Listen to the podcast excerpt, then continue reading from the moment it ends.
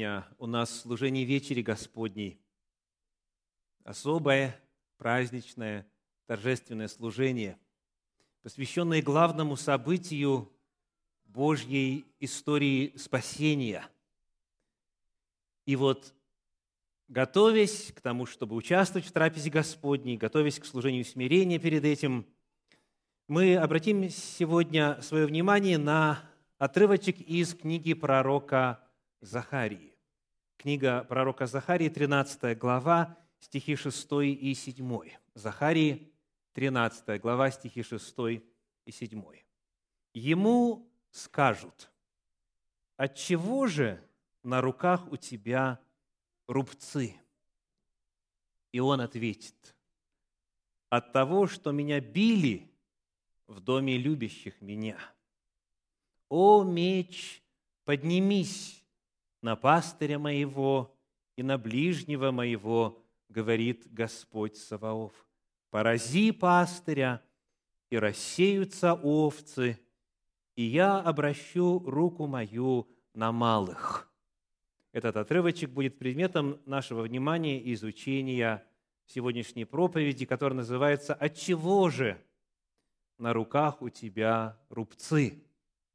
Отчего же на руках у тебя рубцы. Первый вопрос, который необходимо прояснить, звучит так. О ком идет речь в шестом и седьмом стихе?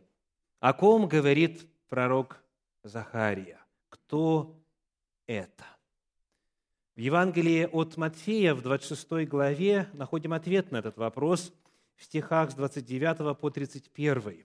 Евангелие от Матфея, 26 глава, стихи с 29 по 31 говорят – Сказываю же вам, что отныне не буду пить от плода сего виноградного до того дня, когда буду пить с вами новое вино в царстве Отца моего. И, воспев, пошли на гору Елеонскую. Тогда, говорит им Иисус, все вы соблазнитесь о мне в эту ночь, ибо написано, поражу пастыря, и рассеются овцы стада. Иисус Христос полагал, что Захария в прочитанном отрывке предсказывал события служения Иисуса Христа. Иисус Христос считал, что тот, о котором идет речь в 13 главе книги пророка Захария, это Он сам, Иисус Христос. И на основании этого пророчества он предостерег учеников, все вы соблазнитесь о мне, вы рассеетесь, вы разбежитесь, потому что было пророчество, поражу пастыря, и рассеются овцы. Иисус Христос заявил о том, что Захария в этом отрывке пророчествует о нем, об Иисусе Христе. Зная это, Интересно задать вот какой вопрос. Скажите, когда Захария пророчествовал, когда это прозвучало, когда это было записано? Эпоху. Это после Вавилонского плена. Да? После Вавилонского плена, который закончился в 539 году до нашей эры, и начался процесс возвращения иудеев, а, начался процесс восстановления разваленного и так далее – и вот Захария за несколько веков до явления Иисуса Христа передает прямую речь Бога Отца. И написано так. Вновь седьмой стих 13 главы книги пророка Захарии. «О меч, поднимись на пастыря моего и на ближнего моего, говорит Господь Саваоф у Господа Саваофа есть некто, кого он называет как? Ближним своим. Два термина. На пастыря моего и на ближнего моего. Говорит Господь Саваоф. У Господа Саваофа есть некто ближний. И вот эти слова Иисус применяет к себе. Что это означает? Мы сейчас по-прежнему отвечаем на вопрос, о ком идет речь. И какова природа этой личности, каковы взаимоотношения этой личности с Богом Отцом. Господь Саваоф говорит, есть некто, кто мне ближний. И вот слово «ближний» в оригинале в древнееврейском – это слово «амид», оно встречается 10 раз в подлиннике Танаха. Танах – это то, что христиане называют Ветхим Заветом. То есть в Писаниях, написанных по э, это слово встречается 10 раз. Примечательно вот что, что 9 из этих 10 в Пятикнижье Моисеевом, в Торе, и один раз за пределами Торы, вот здесь в нашем отрывочке, Захарии 13.7. Еще интересно отметить, что этот термин еврейский «амид» используется только в одной книге из э, Пятикнижья, только в книге Левит. Только в книге Левит. Приведу два примера, как этот термин переводится. Левит 19.17, весьма известное место для многих, 19 глава, 17 стих. «Не враждуй на брата твоего в сердце твоем, обличи ближнего твоего, и не понесешь за него греха. Известное место, правда? Когда внутри есть что-то негативное в сердце по отношению к ближнему, вот а, термин по отношению к брату, не накапливай в себе эту злобу, не враждуй на брата твоего в сердце твоем. Но что сделай? Обличи. Вот. И в оригинале один и тот же глагол используется дважды, дословно означает «увещевай», «увещевай». В английском переводе здесь попытались передать так а, «reason frankly», то есть откровенно подумай вместе с ним, откровенно поговори. Вот. Вот это один из примеров использования еврейского амид, ближний. Вот когда говорится «не враждуй на ближнего твоего», этот ближний как назван в первой части стиха? Брат. Параллелизм. Первая строчка и вторая строчка этого стиха описывают одну и ту же ситуацию. «Не враждуй на брата, но обличи ближнего». Ближний на самом деле близок, назван братом.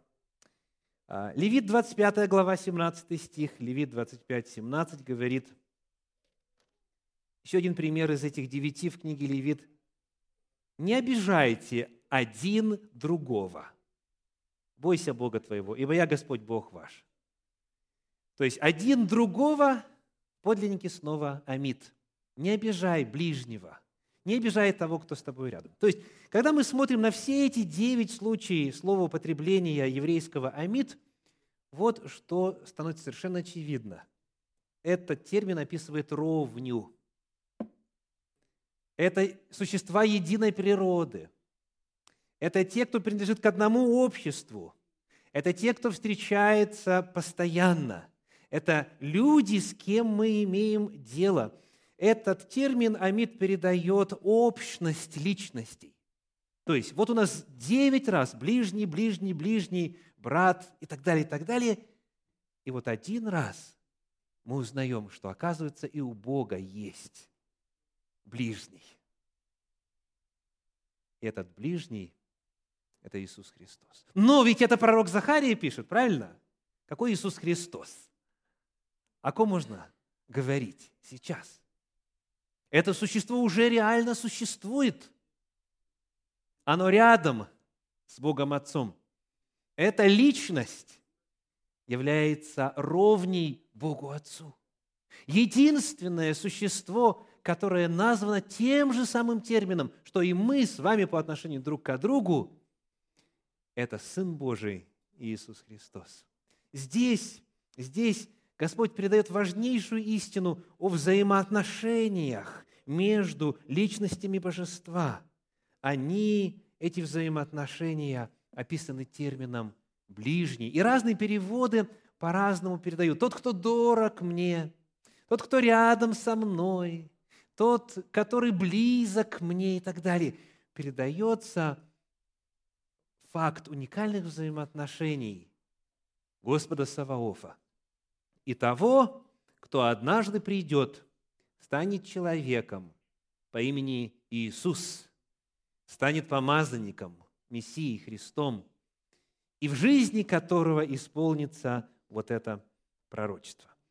Итак, мы с вами ответили на вопрос, о ком идет речь, об Иисусе Христе, о нем во время его предсуществования до его пришествия на землю, о его времени существования до воплощения и о времени, когда это пророчество фактически должно исполниться.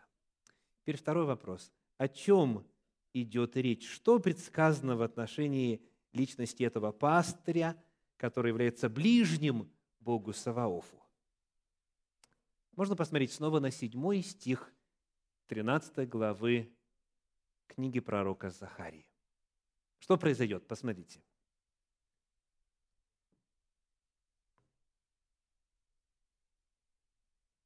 На эту личность, на этого пастыря поднимется меч. Это первое, да, что в седьмом стихе. Меч поднимется на пастыря. Как это исполнилось? Давайте вспомним из Евангелия от Матфея, 26 главы, стихи 45 по 47. Матфея, глава 26, стихи 45 по 47. Тогда приходит к ученикам своим и говорит им, вы все еще спите и почиваете. Вот приблизился час, и Сын Человеческий предается в руки грешников. Встаньте, пойдем. Вот приблизился предающий меня. И когда еще говорил он, вот Иуда, один из двенадцати, пришел, и с ним множество народа. С чем? С мечами и кольями от первосвященников и старейшин народных. Вот так начало исполняться это предсказание.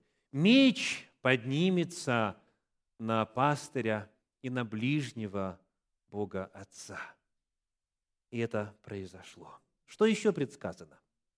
Можно ли нам посмотреть на шестой стих 13 главы книги пророка Захарии? Что еще должно произойти?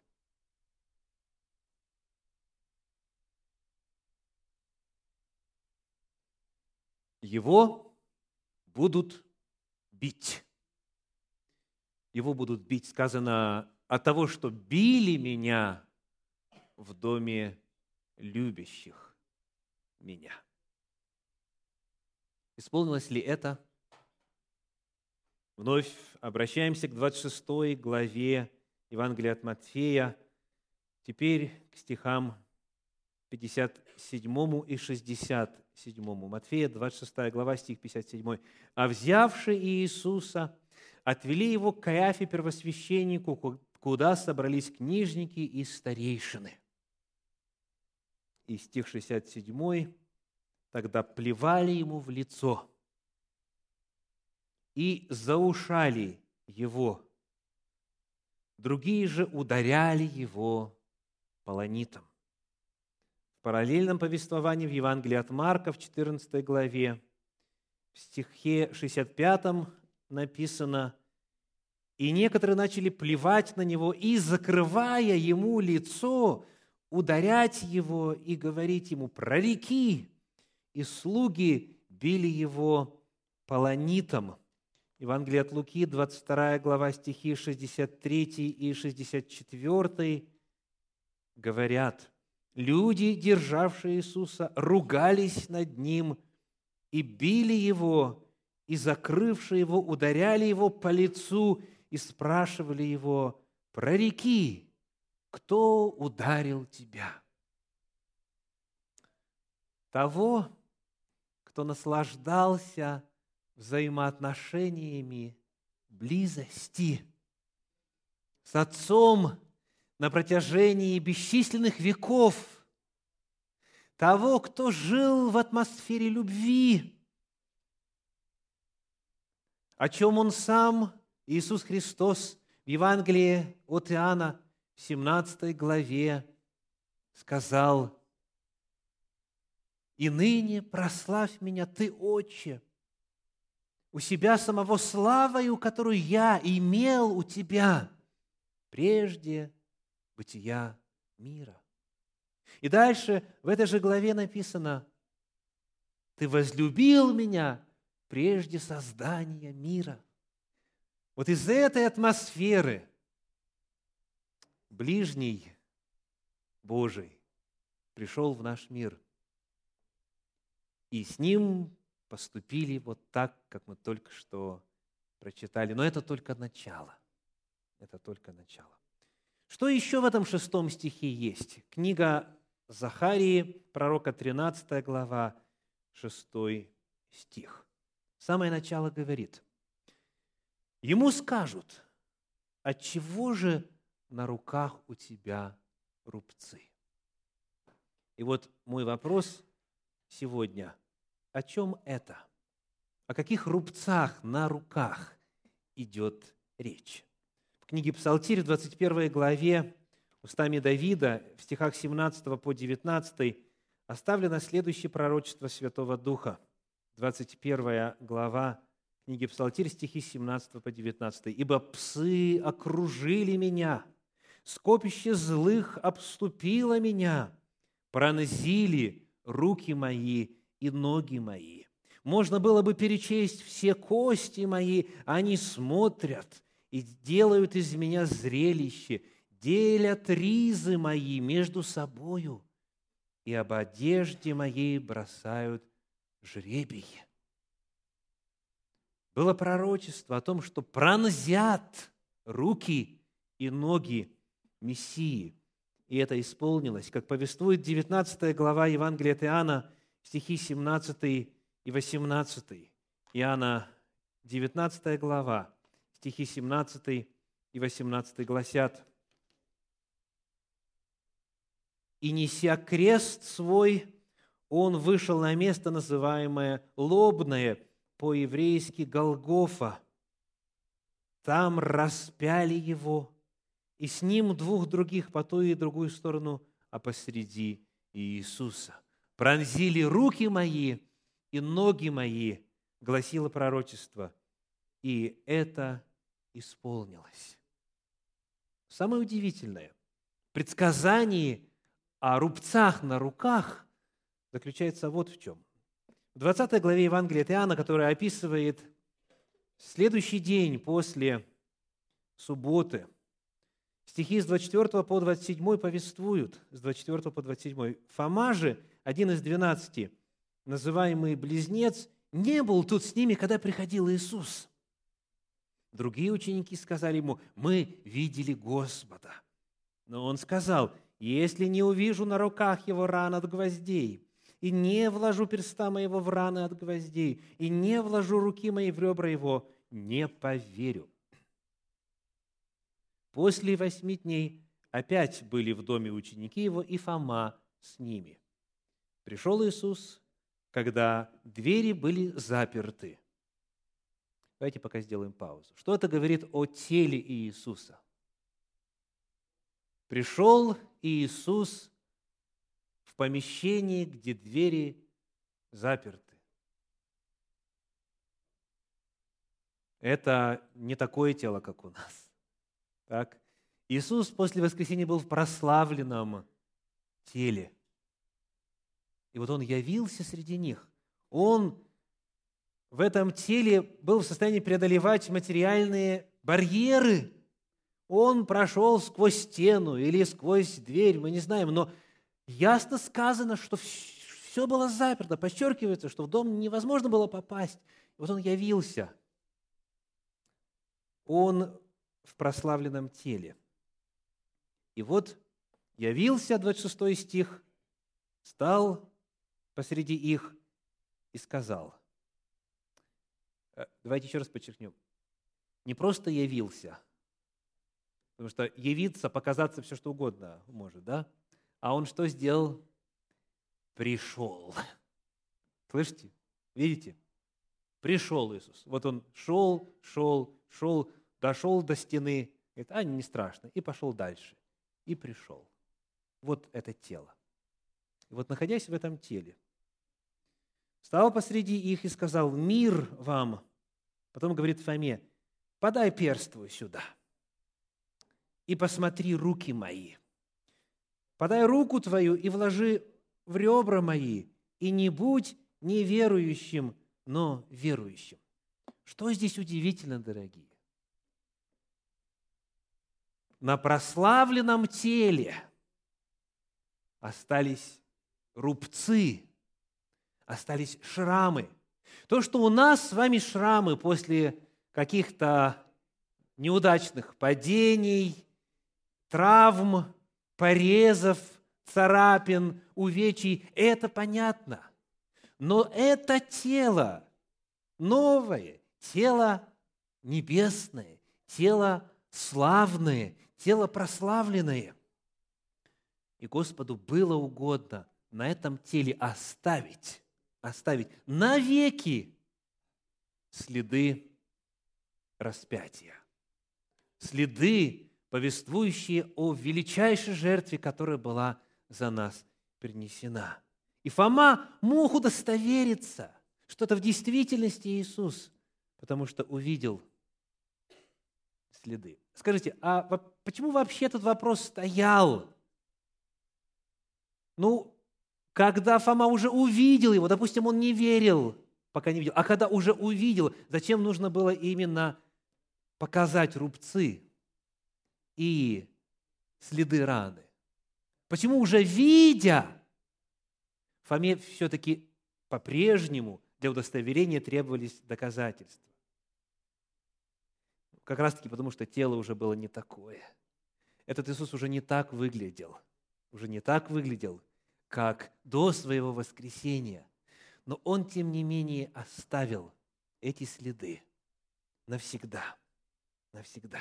И даже когда уже закончится история греха, и даже когда закончится все, что связано с последствиями греха, когда все будут здоровы, не будет болезней, смерти, горя и слез, когда все кривизны выпрямятся, когда все последствия греха будут обращены вспять, и ни у кого из нас не будет ни одного шрама, ни седых волос, ни плеши, ни лысины – ни кривых носов и ушей, которые непропорционально торчат из черепа.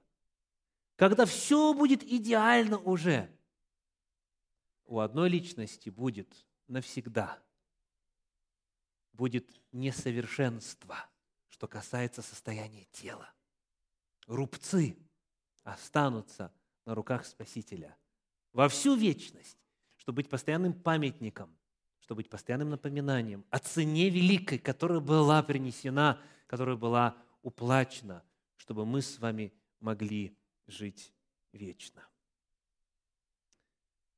Что еще интересно отметить в связи с размышлениями о том, как исполнилось пророчество о рубцах, это последний эпизод – Иисуса Христа на земле. 24 глава Евангелия от Луки, стихи 50 и 51. Луки, 24 глава, стихи 50 и 51. «И вывел их вон из города до Вифании, и, подняв руки свои, благословил их. И когда благословлял их, стал отдаляться от них и возноситься на небо. Руки Иисуса, поднятые в жесте благословения. Это последнее, что упомянуто об Иисусе Христе. Перед тем, как Он вознесся на небо, Он поднял руки, благословил их, и вот в этом положении тела Он медленно начал удаляться. Руки – это последнее, что описано у Иисуса перед вознесением. И вот теперь еще один вопрос по исследуемому отрывку Захарии 13.6. Текст говорит, ему скажут, то есть Иисусу Христу, пастырю, ближнему Божию, Мессии, Спасителю мира, ему скажут, от чего же на руках у тебя рубцы? Вопрос вам, дорогие, кто может задать этот вопрос? Кто может задать этот вопрос? Давайте вначале ответим на, на другой вопрос. Кто не может задать этот вопрос? Кто не станет задавать этот вопрос? Вот кто-нибудь из вас этот вопрос может задать Иисусу? Кто-нибудь из вас может его задать? Нет. Правильно? То есть никто из вас этот вопрос не задаст. Кто еще этот вопрос не задаст? Никто из христиан этот вопрос не задаст, потому что все христиане знают, что такое пронзенные руки, не правда ли? Никто из христиан за всю эпоху истории христианства не задаст этот вопрос. Согласны? Потому что распятый Спаситель – это главное, что у каждого христианина в сознании. Это главное, это жертва Голговская. Также этот вопрос никто из современников Иисуса в Иудее не задаст. Почему? Потому что они все это знали. Помните, Павел говорит, это не в углу происходило. Это не в углу происходило. Все это знали. Все, кто жил там, и все пришедшие на праздник, даже из других мест, на праздник Пасхи, они все это знали. И никто из тех, кто был современником этой голговской жертвы, никто из них этот вопрос никогда не задаст. Итак, никто из тех, кто был современником Иисуса в Иудее, никто из христиан за всю историю этот вопрос не задаст. Кто же его может задать, этот вопрос? Только те, спасибо, только те, кто не знает лично Иисуса Христа, и никто не знает написанного об Иисусе Христе. Этот вопрос могут задать только те, кто не знаком с Евангелием, кто не являлся христианином, кто не является христианином, кто об этом не в курсе. Согласны? Теперь тогда следующий вопрос. А когда могут этот вопрос задать? В какой момент в истории Земли этот вопрос могут задать? Вот, например, сегодня этот вопрос кто-нибудь может задать? Давайте прочитаем вопрос. Ему и Иисусу Христу скажут, от чего же на руках у тебя рубцы? Что этот отрывок предполагает? Личную встречу. Так? То есть этот вопрос можно задать, вот когда мы знакомимся с кем-то и общаемся там какое-то время, а потом договорились, давай вместе по грибы поедем, да? И там, вот насобирав, сколько полагается, мы садимся трапезничать, и уже жарко, человек снимает верхнюю одежду, оказывается в футболке, и мы видим шрам. И говорим, ой, а что это такое? Что с тобой было? Что случилось? Так? То есть обратить внимание, что у человека есть рубцы на руках, можно только с ним встретившись лично, издалека не увидишь, издалека незаметно. Поэтому это пророчество о времени, когда у некоторых людей наступит личная встреча с Иисусом Христом. Правильно?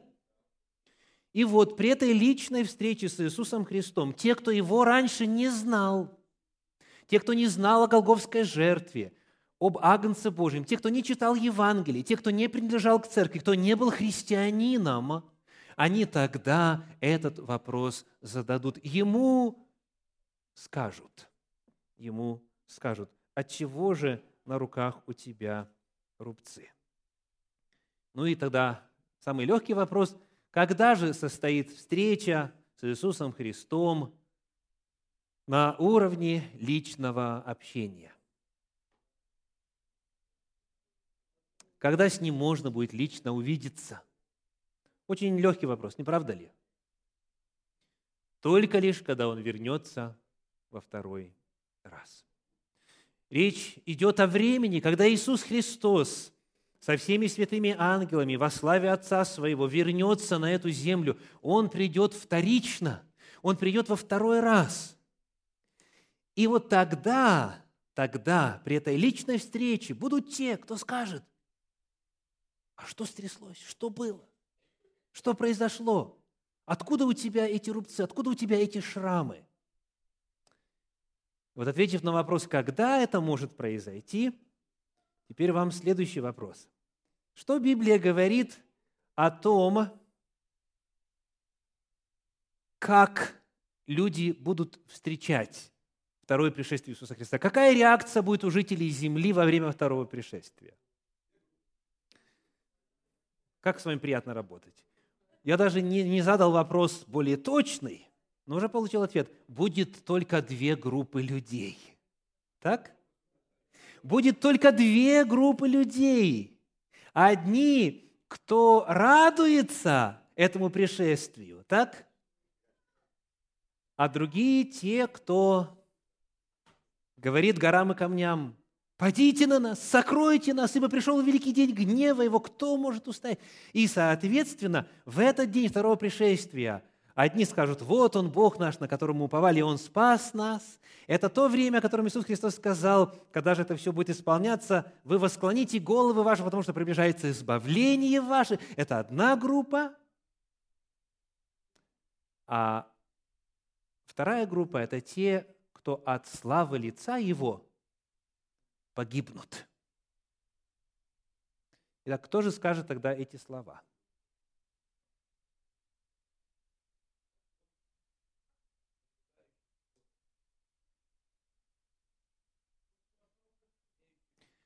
Дорогие мои, хоть я и понимаю, что мы не э, на классе логики, но я предполагаю, что логика у всех должна работать, да? Вот. В том числе и у тех, кто неправильный ответ дал сейчас. А, только две группы людей. Одни с Богом, они Божью печать получили, они все заповеди соблюдают, они с Иисусом Христом, они радуются этому событию. Они могут это сказать? Они знают. Встретив Иисуса Христа, они не скажут, а что у тебя тут с руками случилось? Знать не знаем, ведать не ведать. Они это не смогут сказать. Правильно мы рассуждаем или нет? Они это не скажут. А скажите, скажут ли это погибшие, погибающие, которые будут а, в канавы, в ущелья и так далее прятаться, и которые от гнева Его, от славы лица Его погибнут? Они это скажут? Тоже не скажут. Почему? Потому что у них не будет личной встречи. Потому что огонь есть поедающий наш Господь. Потому что от славы лица Его они исчезнут. Тогда снова ставим вопрос. Когда этот вопрос и кто этот вопрос может задать?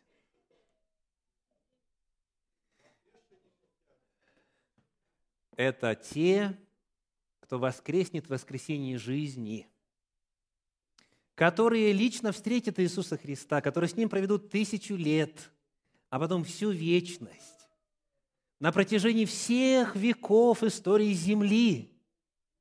Но те, кто лично Христа не знал и о Его голговской жертве не знал, и о распятии не слышал.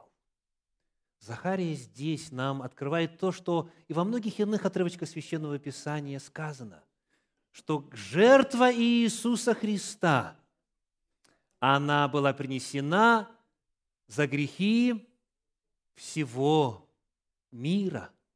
И если жил где-то, не зная, не ведая, в любом веке, в любую эпоху, кроме последней эпохи, потому что там все будут знать, так?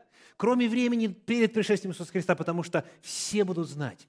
В любую другую эпоху, если человек жил и не знал об Иисусе Христе в силу того, что ему не сказали, но он служил Господу как знал, как мог, по совести своей, искренне служил Ему. Господь Иисус Христос из-за такого человека умер. В первом послании Евангелии от Иоанна во второй главе, в первых двух стихах написано. 1 Иоанна, вторая глава, стихи 1 и 2. «Дети мои, «Сие пишу вам, чтобы вы не согрешали». А если бы кто согрешил, то мы имеем ходатая пред Отцом Иисуса Христа, праведника. Он есть умилостивление за грехи наши, и не только за наши, но и за грехи всего мира. Аллилуйя! Господь по милости Своей, по всеведению Своему не лишит вечной жизни тех, кто Его никогда не отвергал. Потому что, чтобы отвергнуть, нужно знать. Чтобы отвергнуть, чтобы не поверить, нужно иметь объект веры. А те, кто не знал, кто жил в злобе, зависти, в беззакониях, кто жил в племенах отдаленных, кто жил там, где неизвестно было об Иисусе Христе. Господь знает сердце каждого, и Он никого не лишит радости общения с Ним на протяжении всех долгих лет вечной жизни только из-за того, что человек не знал, ему не рассказали, ему не открыли. Захария здесь пророчествует, помимо всего прочего, о том, что будут люди, которые только в Царстве Божьем узнают, благодаря чему они там оказались, и благодаря кому они там оказались. Только там, общаясь с Иисусом Христом, разузнавая вот эту древнюю историю, которая нам, христианам, известна давным-давно, они будут приходить во все большее удивление и восхищение от этого Бога, который так их возлюбил, что отдал себя самого ради спасения их. От чего же на руках у тебя рубцы? Этот вопрос прозвучит из уст тех, кто при жизни не знал Господа. Это те, кто будут изучать Божью любовь на протяжении всей вечности. Это те, которые вместе со всеми остальными искупленными, описанные в предпоследнем параграфе известной книги «Великая борьба», автор Елена Уайт. И уходящие в вечность годы будут открывать все более глубокие и славные истины о Боге и Христе. И по мере умножения познания будут увеличиваться любовь, благоговение и счастье. Чем больше люди будут познавать Бога, тем больше они будут восхищаться им. И когда Иисус откроет перед ними богатство искупления и удивительные достижения великой борьбы с сатаной, сердца искупленных воспламенятся еще более пылкой любовью, и с еще большим восторгом они заиграют на золотых арфах, и несметные тысячи голосов присоединятся к могучему хору славословия – и всякое создание, Откровение 5.13, находящееся на небе и на земле, и под землей и на море, и все, что в них слышал я, говорила, сидящему на престоле и Агнцу благословение и честь, и слава, и держава во веки веков. Аминь.